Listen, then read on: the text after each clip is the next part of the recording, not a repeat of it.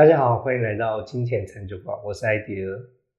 在新兵日记的节目中，我们经常听到的班长常常会跟一些士兵喊话说：“双手伸直并拢，十指贴起骨缝。”相信大家对这个都还蛮有印象的。那我们今天就特别邀请到嘉莹来为我们分享军人的财务规划。欢迎嘉莹。Hello，大家好。嘉颖目前在定方担任财务顾问，在金融业的时间长达二十年，帮许多客户规划过保险，讨论过退休生活，看过许多不同样职业的人对理财生活的想法。今天来聊聊职业军人的退休生活。那我想要先问嘉颖，为什么今天会想要聊军人退休的问题？嗯，哎，我我这两天在准备这个主题的时候啊，我也想过这个问题耶。我们我们的艾迪也是男生，然后我是女生，照理说应该艾迪尔来聊当兵这件事情，好像比较 比较顺理成章的。可是我不会财务规划、啊。然后我就想说，哎，对，为什么是我在讲这个军人？军人其实我本人并没有当过兵。那唯一如果如果跟军职，呃，跟军队，哎，比较有一点点关系。我想我刚刚认真回想一下，因为刚刚艾迪也不是演的那个《新兵日记》里面班长念的那个口号嘛，对不对？就让我回想到很多很多年前，N 年前，呃，那时候我还国中的时候。对，国中的时候，那时候我我的学校就在魏武营的正对面，嗯，然后那时候的魏武营真的就是魏武营，不是现在的、那个、公园。对，然后所以我们那时候晚上去晚自习的时候，真的可以听到对面的军营晚上就在玩点名啊，然后在那边唱军歌，跟什么雄壮威武，对，就是真的每天都听得到。每天，嗯，对，几乎就我有我我有印象，就是我如果有去学校做晚自习的时候，就会听到对面的那个。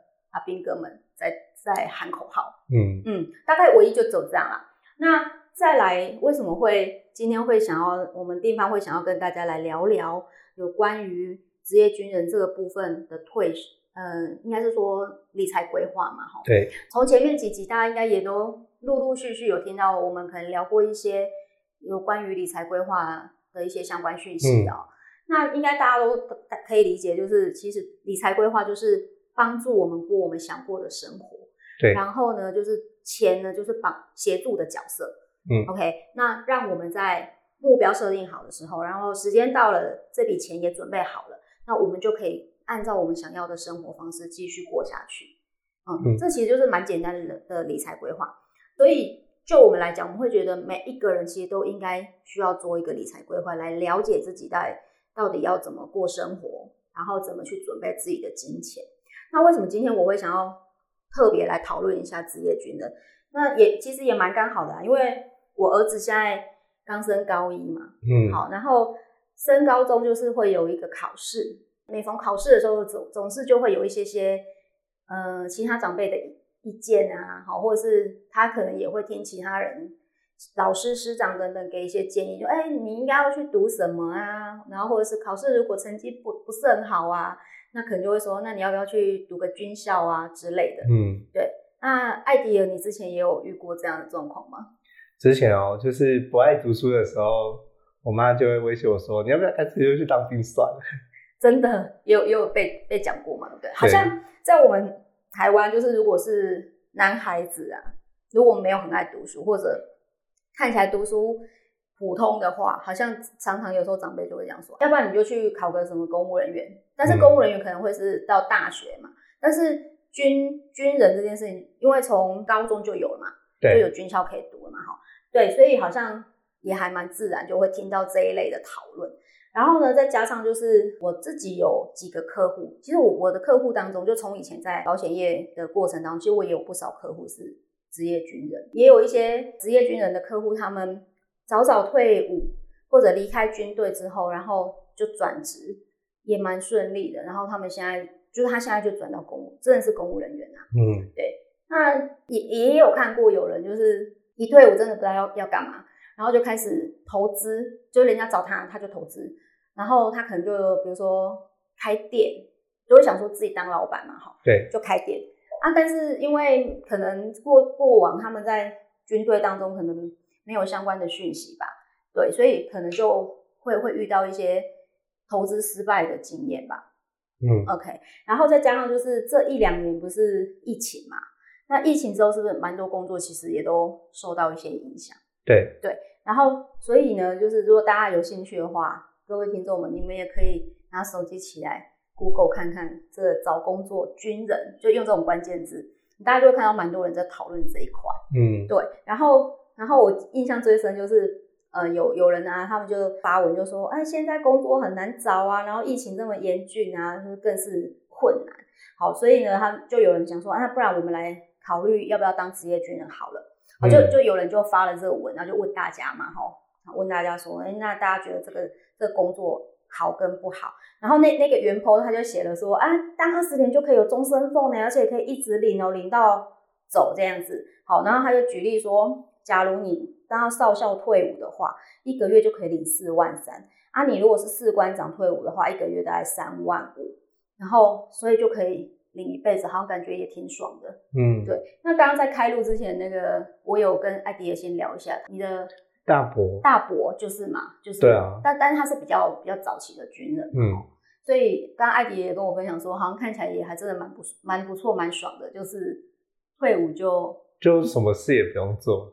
然后就一笔钱在那边，就每天爽爽过生活。是是是，所以所以的确就是在我身边，或者是不管是还年轻的想找工作，或者是已经是军人的，他们确实就是都会有这样的想法。哎，我好像我就是熬过了，然后时间到了，我好像就可以退伍，然后拿拿一笔钱，有终身俸啊，有什么的，然后也还年轻，还可以再做其他想做的事情。嗯，是不是听起来也挺美好的？那艾迪，你你觉得我讲到这边，那这样我们今天还要录下去吗？我觉得我去当兵好了。现在要立马把金钱三球馆收起来，然后说从明天开始，艾迪尔要去 要去当职业军人了。哎，那艾迪尔，我想你应该有当过兵吧？有。那你当兵的时候，你有想过要签约签下去吗？完全没有。那那我可以好奇是。为什么那时候没有？然后刚刚听完我讲完，就觉得好像可以。哎，刚刚就是听那个二十年后的那个退休俸就很爽，感觉还不错哦。对啊，哎，我在外面辛苦二十年，我搞不好还没有这笔钱，可能还不到那么多这样子。对啊，所以呢，就是应该各位听众听到这里，还是会觉得对啊，那这样听起来挺不错。那干嘛还需要今天这一集要特别来提职业军人？那当然，现在九月嘛，九三军人节啦，我们要先跟。这个阿兵哥们还有职业军人们，就是至至上最高敬意。但同时有另外一个想法，就是就像我刚刚分享，我过去在保险公司的时候，哎，这些客户们他他是职业军人的时候，其实我我也我也觉得挺好的，因为他们收入很稳定嘛。嗯，所以他们如果要做一些保险或什么的规划，其实是不错的，因为他们是有稳定的收入来源嘛。但现在的角色的时候，好像有一点点不太一样了。会突然会去帮他们，因为会跟着陪着客户一起去设想他以后的人生嘛，就算是退伍之后、退休之后的人生，然后呢也会去算出来说，哎，他们可能之后如果要维持现在的生活水平的话，他这样子的钱到底够还是不够？嗯，好，那当然就是今天会特别想要提这一提这一集，就有一个蛮重要的原因，就是哎，刚好呃，我最近有一个客户，他就是一个职业军人，先生是职业军人。然后 我帮他做完规，那时候做规划的时候，我就问他们说：“那你们退休想要什么时候退休？”对，嗯，你猜猜看，先生说他想要几岁退休？几岁退休？他可能不想退休吧？你觉得他不想退休？对啊，真的吗？哎，可是我听到那种在职业军人，很多人都会想赶快退休，就是赶快熬到二十年那一天，他就想要退休。嗯嗯，他他写四十五岁退休，四十五岁，那他二十。五岁就去当兵，对他很年轻就去当兵，然后重点他开台写几岁退休，五十五岁，然后就突然觉得，哎，这好像有点哪里怪怪哈。嗯，好，这都没有关系，就是四十五岁，他现在大概三十岁左右，就大概十几年，对，他他他就可以退休。然后那时候我把他的案子拿回来，然后经过试算之后，突然发现一个很很蛮蛮重要的问题，就是他的小孩现在才刚出生没多久。然后他有三个小孩，第一个比较大，然后另外两个比较小。OK，那三个小孩，我们帮他们算一下，就是在十年后、十五年后好了，这些小孩到几岁？如果就算十五岁，对，差不多嘛，对不对？嗯，那时候是不是开始要花钱？对，就爸爸退休了。那你会说要有终身俸啊，应该不是太大的问题吧？对，如果如果说以他以以我这个客户，他如果退伍的话，应该算一下，应该可能就是我们刚刚说的那个大概四万，可以领到四万左右啦。嗯，对。那可问题来了，就是他如果再把他们他，因为因为除了退休小孩的教育基金之外，那还有其他的目标嘛？比方说要不要换车啊？因为家里现在三个小孩加他们，然后他他又很希望，就是如果他们家出去玩，跟姐姐他跟跟姐姐感情很好。就想说买一台大一点的车，好，那要不要两百万？可能要吧，因为买大一点车。好，然后再来，咦，他们也会想要买换个换个房子之类的。那这些零零总总加下去之后，就会突然发现，这么早退休就不要工作的话，好像不太够。可是军人他们退休之后领终身俸还可以去做其他工作啊？对啊，正常会嘛，对不对？但是我觉得有趣的，就是我那时候在跟他访谈的时候，我就问他说：“哎，那你有打算？”退休之后要做什么吗？他说：“先退休再说吧。”就是他没有想过。从这个个案我自己延伸出来的，就是还有像我刚刚说，是不是有也有客户他退休，然后他就拿到一笔钱。对，那个客户他比较年轻啊，他没有做满二十二十年，然后他就想要离开那个环境，因为因为他太太觉得太辛苦，就是他每他就是都要在军队里面嘛，然后他要自己照顾家庭，要照顾小孩，什么各方面。所以他他也想说，他有有一笔钱了，一桶金了，所以可以离开这个固定的环境，然后就出来外面。那那他出来外面，他就开始投资啊，就是我刚刚说开店，然后开店，可是好像又选错品牌，所以他大概不到半年，那一家店又收起来。加盟的店，大家随便想一下，应该一百万，所以我猜他的那一笔退资金应该差不多了吧？嗯。然后后来他就他就去就说他要去考房仲。但问题又来了，考房仲就是考，现在有些有些金融证照，它可能都需要一些学历下限。那如果有一些朋友比较早开始去当兵的话，他可能是高中都不一定有毕业。嗯，对。那他如果还要去考类似这样证照，他他会需要先同等学历，就是比较辛苦一些些啦。嗯，对。所以就从从这边我就会就突然会觉得哇，好像如果你看呢，我就是。Before after 嘛，前面如果如果我们没有想太多，就觉得哎有终身俸听起来挺不错的啊，那应该就这样子过一生，应该也也挺好的嘛。嗯，但如果今天再把这些因素加加进来，然后他退伍的时候刚好孩子是花钱比较需要的时候，那这时候都加进来，因素加进来就会发现，哎，钱应该不太够。但是就像刚刚艾迪有说，哎，还年轻嘛，应该可以再去找工作啊。对啊，对，但是就像。艾迪，你刚刚说你不会想签嘛，对不对？嗯，那你可以说说看你内心的想法吗？为什么不想签？我就是不喜欢这里面，嗯，总是听命令做事嘛，对吧？也不能做自己喜欢的东西。嗯嗯嗯，对。那像像我刚刚不是分享说有人在网络上问的那个问题嘛？然后他不是就说这样好像听起来挺挺好的，然后下面就一排留言给他刷说。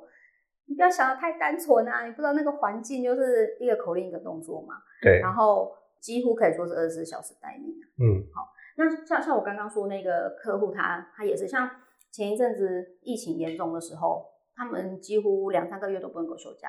那一般正常时候是一一周一定会休个一天到两天。对。对，但是遇到特别状况，比如说有天灾人祸等等等之类的，像那时候他们就是因为疫情。那对。但有另外原因是因为。呃，一般的阿兵哥都可以放假，但因为他是就是中间的干部嘛，嗯，那中间干部他们他们也好像那时候是说也担心回家又来啊染疫了怎么办，或者是其实是在军队里面就有状况的话，反正各方面考量，所以变成他那一阵子他是几乎没有办法回家，嗯，嘿，所以就这些因素啦，对，就会让大家会觉得说，哎，那当兵这件事情啊，或者说当职业军人这件事情，如果就薪水的角度来看，好像是蛮稳定的，啊，也也有很多人会说啊，就铁饭碗呢，挺好的啊，铁饭碗就摔不破嘛。嗯。但是另外一个角度就是，可能弹性就会少了一些，所以这是为什么我们今天一直很想要来跟大家聊聊军人退休这个议题。我觉得听众们就是，也许你不是职业军人，但是我我相信大家可能也会遇到身边很有职业军人的朋友，或者是说，就像我一样，我的小孩以后可能。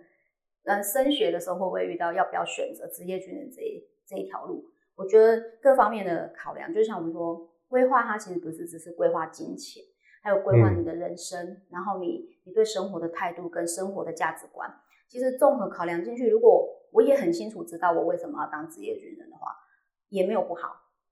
我觉得也是一种选择，这样子。嗯嗯，对。那像是当军人，因为你说二十年就可以退休了嘛？对对。那这样可以早早退休，难道不好吗？对，听起来好像蛮不错。就像刚刚你说你的大伯，嗯，他应该你印象中他应该是蛮早退休的。他退休的时候，可能我年纪还小，所以我不知道他是什么时候退休的。好，那你现在长大，哎，他那他现在几岁？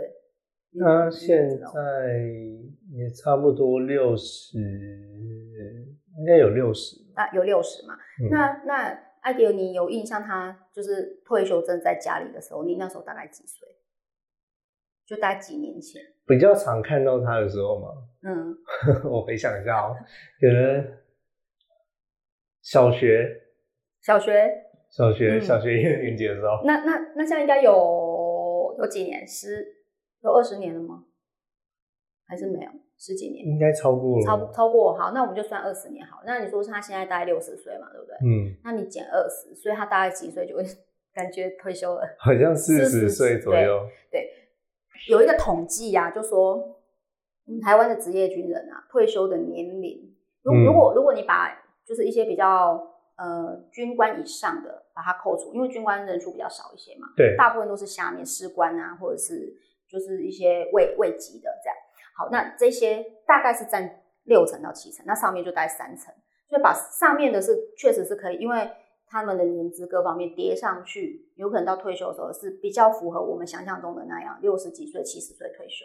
嗯，那如果是往下或者是。呃，我们说，哎，二十年一到，很多人都是这样想法。二十年一到，那我可以退休了，那我就来退休。平均下来的那个，或者是呃，他们有升不上去，就不能不能继续做这件事。对，艾迪也应该知道嘛，对不对？那可能可能有些人不知道，像我之前也是迷迷糊糊，但是因为我的客户是职业军人，所以我有去 了解了一下，才发现说，哦，原来他们的他们的工作职业跟我们想象中的不太一样。也就是说，他们升不呃，其实一般公司也都是啊，升不升职有时候是看公司嘛，对不对？嗯。但如果一般公司如果升不上去，那我就原本工作继续做就好了。对对，但是职业军人他们不一样，他们有一个年限，也就是你如果当到某个职位之后，如果没有再往上升的话，那年限满了你就得要退休，所以才会造成说，大部分平均下来都大概是四十出头岁左右就退，就就是已经。有点是半自愿性的，就把你退，就就让你退休了这样。那有一些人，他可能真的还还没有到二十，还没有服役满二十年。因为我们刚刚在讲说那些什么月退俸的，可以领到月退俸的，在那个军人退服的办法里面，他第一条就写了，月退俸的请领资格，你必须要服役满二十年才可以请领退休俸。嗯，那当然很多人他会决定要去当兵，就一一下就先看到这个嘛。然后就想说，你看哦，如果我二十岁就去当兵好了，好，四十岁就可以退休。对啊，很很爽哎，真的很爽，就很很早，所以可能就像你的大伯这样，就大概是那个年龄。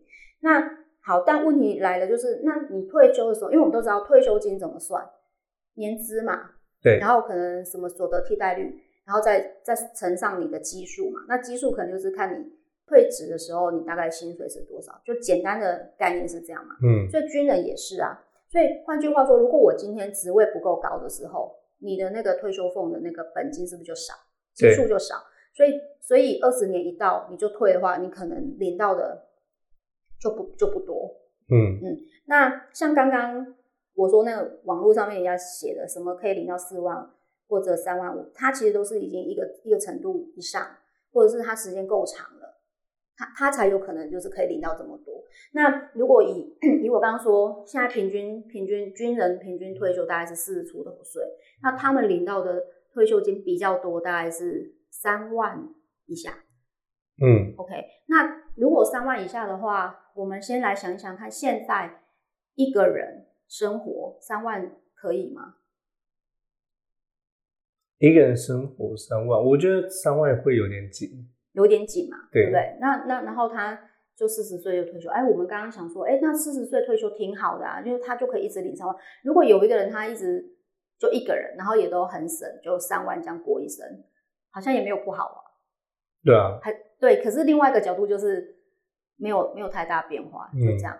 那那那呃，所以四十岁就可以退休，然后他有一个固定收入三万块，看起来这件事情还不错。只是说，如果说，哎，这个人他如果那时候他是结婚的，有家庭的，那三万块够够支撑一个家庭吗？嗯，可能要双薪，对，可能可能就要双薪了嘛。对，所以其实呃，问到说，哎，那早早退休这样不好吗？其实我我觉得，任何一个状况啊，或是任何一个情境，其实它都没有好或不好，应该是。如果我们单看，哎，那么早退休又可以领一笔钱，好像就蛮好的。但你如果再把它套到他的每个人的样貌的时候，有时候想想就觉得好像也没那么好。而且退休金是不是不会因为通膨而成长？哦，如果是这个问题的话，其实是有的。像那个今年啊，今年因为最近不是通膨都还蛮严重的嘛，哈。然后今年那个我还记得，就是国防部。好像是最近呃六月份的时候，他们有公有公告哦，就是有一个什么呃退者退伍的跑者，反正就是什么退退休金的给付标准的说明就有调整，然后他就说呃呃从六月三十号，今年的六月三十号开始就调高两趴，好那那个新闻完那个新闻的那个新闻稿他这样写，然后我就我就去看了一下。他就举了个例子啊，他就举举说，如果是一个一个，他这边没有特别写，没有没有特别写说这个是什么军阶，然后但他就他就写了说，呃，如果他现在调了两万，呃，调了两趴之后啊，他的那个退休金就可以来到，呃，好像六万。那我我我们如果光看他这个新闻稿，一看上去就觉得，哎，好像挺好的啊。嗯。可问题是六万是哪一个军阶才会达到的？就是一般的军阶是达不到的，简单说是这样子。如果说以退休俸这件事情，其实我们蛮多社会保险，包含劳保，其实也都有，就是随着通膨会调整。调整是一回事，那但另外一个重点是，那你本来领多少？如果本来就领三，如果领三万好，调高两趴，那这样一年多多少？好像也不多，像六百块。对，六百块。像我刚刚举那个例子啊，他他一个月是多领九百块啊。嗯，对，那你说九百块？不多吗？好像也没有到少到没感觉，可是可能一餐就没有了。嗯，对，OK，所以我我我觉得就是嗯早退休很好，但四十岁退休，我想想，哎，艾迪，你现在离四十岁快一半，我们要把它保留一下。没有没有没有，好，如果让你四十岁就退休，你觉得你你可以做什么？四十岁就退休，再去找其他工作，会吗？会会想要找工作吗？为什么？在家很无聊啊。嗯哼，OK。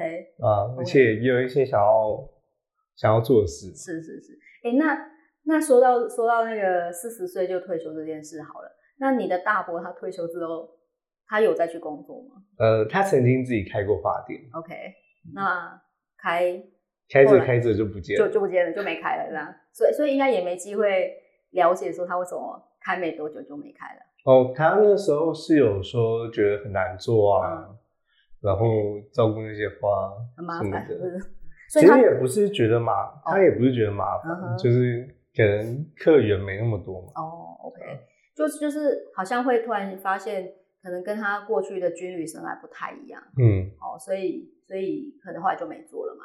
那他他后来没开花店之后呢，然后他还有再去做其他事情。有没有做其他工作我不知道，对对，但是可能比较多就待在家里。嗯哼嗯哼，OK，好像像我我我刚刚说的，我自己的客户群里面，如果他们有些是比较就是真的是很早就退退伍的，三十岁啊或者四十岁左右的，他们大部分都会在找工作啦。嗯，那不外乎原因大概就是因为他们也知道领的真的不多，然后那个年龄就大概三四十岁那个年龄，可能都是刚步入家庭啊，或者是小孩还小的阶段。所以大部分他们都会有那个概念，就是说，哦，是需要再去找工作。嗯，对，所以就是早早退休蛮好。如果很清楚知道自己的目标，为什么我要去读军校？像我听到蛮多有些人是是说，嗯，家里可能不够有钱，让他去读一般的大学，然后他就想说，那我来读个军人，就是当个先先工作嘛这样。然后就有几几万块的薪水啊，然后慢慢有存到一笔钱，他就退，然后又可以退职有一笔钱，那他就有第一桶金了。然后第一桶金之后，他再就可以去完成他想要的学业啊，或者是再去进修自己之类的。嗯，对，这样听起来你觉得好吗？我觉得这样子其实也还不错啊。他不知道自己要做什么的话，嗯，所以这样回过头来，其实我觉得还是蛮重要一点，就是清不清楚自己为什么要选职业军人这个工作，或者不要选。那如果我要这么早就退休，就离开军队，又是为什么？我我通通常我听到蛮多，我问他们说为什么想要提早离开的啊？除了像我刚刚举的那个例子，他是说反正二十年时间到了可以退休，我就来退休。他就没有想太多，说，哎，他四十几岁就退休，那对家庭的影响有多大？没有想到嘛，哈。有一些呢是，可能是像我刚刚说，有些是太太觉得自己一个人在料理家务真的是比较累，嗯，所以他就会想要早点离开那个环境。而且军人他们是不是也也是需要轮轮调？会哦，会嘛，对不对？因为我之前有一个客户，他就是这样子，他就说他他先生就是这样，常常要轮调。就每两年，然后有时候都会轮调到很远。然后我记得那时候我的客户他他娘家是在岐山，然后他先生当当兵在哪？在那个基隆，嗯，在过去就那边就就真的是对角线啊，所以他们就很难得就是夫妻可以见面然后但后来他们家小孩到上了要准备上国小之后，那有一天他就跟我说他要搬回去台北住。然后就我就蛮好奇，问他说：“哎，怎么会想要搬回去台？”他就说：“因为他先生决定要退伍，所以他就他就决定。然后他他先生后来就退伍之后，他就很积极，他就去他去补那个公务人员。不过他他后来是考上警察了，嗯，对，所以他现在就蛮好的。因为警察虽然也是工作是蛮蛮累的，但是因为是公务人员嘛，那跟刚好那个警察的工作性质跟他原本在职业军人这块也还蛮接近的，对，然后。现在这样薪水就跟过去也不会差太多，然后再加上他原本已经有领到一些钱就看起来哎，好像是挺不错的这样子。嗯，年轻人如果要决定要不要进军旅，那需要考虑些什么？嗯，像刚刚我们有有聊到说，有些人他为什么不想不想填志愿嘛？像比如说像艾迪尔，就是会说啊，不想要被关在里面呢。嗯，哎，你是你有讲这个吗？好。不想要对，其实就是不喜欢别人说一动我做一动。嗯哼嗯哼，像像我我有最近因为刚好在准备，我我刚好看到有一个 YouTube 那个先生，他就是职业军人退伍的，嗯，然后他就有分享他的一些经验啊，我觉得也蛮有趣的这样子。他就说那个呃刚开始去当兵，刚开始就是会被薪水跟稳定这件事情，像像他老婆就说很好啊，不是就是。稳定吗？这样子，嗯，好，然后，然后那时候，但但他就是签进去，他就说，他就问他老婆说，那你觉得我们是用什么换的？这样，用什么换钱呐？好，然后他就说，啊，不就是关进去吗？对，然后他就说，嗯，对，你说的对，就是被关进去，然后再来就是就是要拼命行事，因为他说每天每天的那些要做什么做什么，就是长官会交代嘛。对对，然后他说有些同仁就是有些人签了之后不到一年他就想要走了，但是通常。如果你签了，就是不能不能随便违约嘛，因为违约会有违约的问题啊。好，那所以他就说为什么呢？就是因为平常在外面，或者是如果今天他是上高中就去军校，就会发现怎么生活跟人家差很多，或者是有些同学是一般大学，就会觉得生活差很多。然后他就是一大早就起来，五点半那个时间都是照表操课嘛。对。那当然，这个我们就要谈到说，每一个职业它都会有它的。就是职业特性的原因呐。那当然，军人因为军队执行任务，其实它最重要当然就是服从嘛，然后要精准的执行嘛，哈。因为每次可能如果比如说有有一些任务或者是打仗或什么的时候，是不是其实某种程度也都算蛮危险的，或是国军弟兄去救灾啊什么什么都算是危险的，危险性比较高。那危险性高的情况之下，一定是部队就会长官就会希望说，我派我指派你做什么就做什么，然后不需要太多的思考。我我不知道艾迪尔之前在当兵的时候，我一样这样的感觉。你说不用对思考的部分吗？对，还是其实你们那里还好？嗯，就是告诉你任务该怎么做，一动怎么样，二动怎么样，然后就照着做。嗯，在新训的时候，我觉得是这样啦。嗯哼。但是在我下部队后，因为我总是要接电话，哦所以如果我不思考，我可能会死。可能也不行。OK OK，那因为职位的关系，就职应该说职务的关系，可能还是会有一点点不太一样。但是大部分就是，如果你是固定一个勤务的话，可能做的事情是比较雷同的。嗯，对，然后就是变化性也没那么大。对，那所以假假如假如一个年前，或是你现在已经是是职业军人，然后听到这一集，你就说，哎，对，那我应该先来思考一下，如果我很早就退伍了，四十岁、三十岁。就退伍了，不想要继续再签下去，就是或者是升没有要再升职，就要退伍。那这时候我出来工作的时候，我可能会遇到什么样的问题？艾迪，你你想象一下，可能找工作会比较困难吧？为什么？因为你就四十岁了，嗯哼，一般企业年龄嘛，对，可能也不太会雇佣年纪又长然后工作经验都在军人的，嗯嗯嗯。对，因为也会看一下你的过去的背景是什么，对啊，对不对？好，那然后所以年龄是一个很大考量。那第二个就是你的相关相关背景或者经验，嗯，OK，他也会去衡量。第三个就是通常在如果军旅生来久了，其实就像我刚刚说那个那个网红开玩笑说他用时间换嘛，所以其实。有些他他也有说，其实有些部队可能是没有那么的超，也许有一些自己的时间，可是因为在那个环境里面，大家都是都一样这样子，所以有自己的思考时间，或有自己的嗯，就是去想下一步要做什么的人没有那么多，所以他他就就他就他就说，有一些人他们去统计嘛，哈，统计这些职业军人，他们就是比如说放假的时候都在干嘛？嗯。你猜，你要不要猜猜看，最多人他们放假在干嘛？喝酒吗？嗯哼嗯哼，对，有一个哦，他好像统计前五个嘛，哈，然后其中好像第三个、第四个就是喝酒，然后前面几个其实跟好像听起来跟我们一般人也一样，就是陪家人，然后或在家里打电动，然后不然就陪女朋友，如果还还没结婚的。啊，很多就是说，那听起来也跟我们一般人一样啊，好像大家不是平常下班也是，不然我在家里打电动，不然就陪陪陪家人，陪陪朋友，不然吃饭喝酒聊天。他说，但是不要忘了，就是因为他的生活圈就已经就是平常一到五的时候，或者没休假的时候，就是在那个圈圈里面，他的呃同一一致性已经很高了，比较没有自己思考的空间跟时间。然后你到放假的时候。就开玩笑说被放出来的时候，你还是把自己关在家里，然后可能吃饭、喝酒、聊天，又是同才或者是你的同学，同学可能你看了，如果他们是从军校开始，同学可能是什么时候？国中或高中，嗯，那那个就是跟一般外面的职业市场的脱节度可能会高一些些，嗯，所以这也是我自己观察，就是像我刚刚举举那个例子，就是他是退伍之后，然后他就去考公务人员嘛。那不然的话，就是会自己做生意嘛。然后不然再不然就是，好像很多人听到就说，哎，好像就是当保全啊，不然就是去去做 sales 这样子。因为好像感觉上比较不需要有太多技巧，就可以先进去再学。对，但但是不要忘记，就是四十岁，是不是在体力上啊，或者是在应变能力、思考，会不会也跟年轻人真的有差？嗯，那如果又是长期在那样子单纯的环境当中的时候，也有可能就是我们的应变能力也会也也会被削弱。那一样到职场上去的时候，确实可能就会比较辛苦一点点。所以我会觉得说，如果说哎有有觉得我需要先有一个稳定的工作，可能我存到一些钱，或者是我就觉得呃这样子对我的人生是有帮助的，也没有不好。但是就是要清楚知道说，哦，我可能会有一个年限。比如说四十四十几岁，可能左右就是这个职业军人生涯它的一个段落。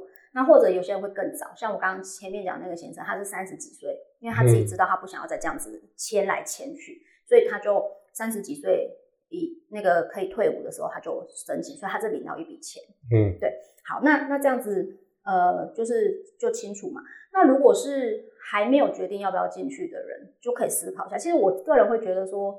职业军人，他既既然叫职业嘛，就是一种职业的形式。那我我会觉得每一种职业，它都它都有它好的地方。那我们也有看过有人他在职业军人这个工作上，就是做得很好，然后也真的是有学到一些专业度。嗯，哦，像像我也是有客户，他他到现在就是一直往他有往上升啊。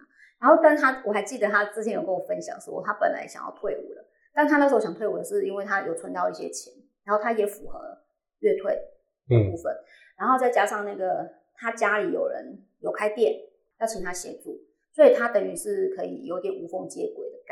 嗯，好，所以他像是，但后来那个客户他没有没有退啊，然后他没有退，其实有另外一个故事，等下再说好了。好，那他现在目前是也后来也因为刚好有升职，所以他现在是往上升，有往上升迁的这样。那如果是对于职业军人加入，我我会觉得找工作这件事应该是，如果是有有兴趣的，就是因为觉得说，哎，我对于呃从军这件事情，我有有一些热情，我相信一定有这样子的人，他就是有热情，然后会会觉得就是即使好像是要二十四小时都在里面，其实我们现在也蛮多工作都是这样嘛。嗯，责任制不就是嘛？那如果说可以在这个工作当中，你找到他有趣的地方，然后找到你有热情的地方，嗯，那我觉得那个职业发展啊，或者是你对于你之后的工作方式模式、生活模式，你也会比较有不一样的动力。对，这是这是我我我想要就是提出来，就是让大家可以来思考。如果还在想说，哎，我是不是有需要去当一下兵，有这个月退风的话？从这个角度来想，可能会会比较好。而且我们会发现说，哎，如果如果今天大家会多多一点这样子的思维的时候，即便他到四十岁需要退休了，退休出来，他可能在职场的转换转换上也会比较有选择性。嗯，对。所以最重要就是自己内心的心态啊，吼，跟热情这样子。对对。那如果已经是职业军人了，那有什么会需要注意的吗？嗯。这这一点的话，其实我我觉得，就就像我刚刚举的那个例子啊，那那个先生就他现在三十几三十几岁嘛，好，那我问他想什么时候退休，他就很自然的就讲说四十五岁这个数字。当我们就是在跟他往下讨论，他就会突然有有一点意识到说，哎，好像我觉得我如果四十五岁就真的退休，然后靠那一笔退休俸的话，好像没有办法完成我想要过的生活的样子。也就是说。多想一下自己的下一步会在哪里，就往往前准备跟往前想。因为当我们往前准备、往前看的时候，你就会想，就会发现说，哎，我的未来跟我的现在中间有没有落差？那如果有落差的话，我们就会去思考说，那我有落差该怎么办？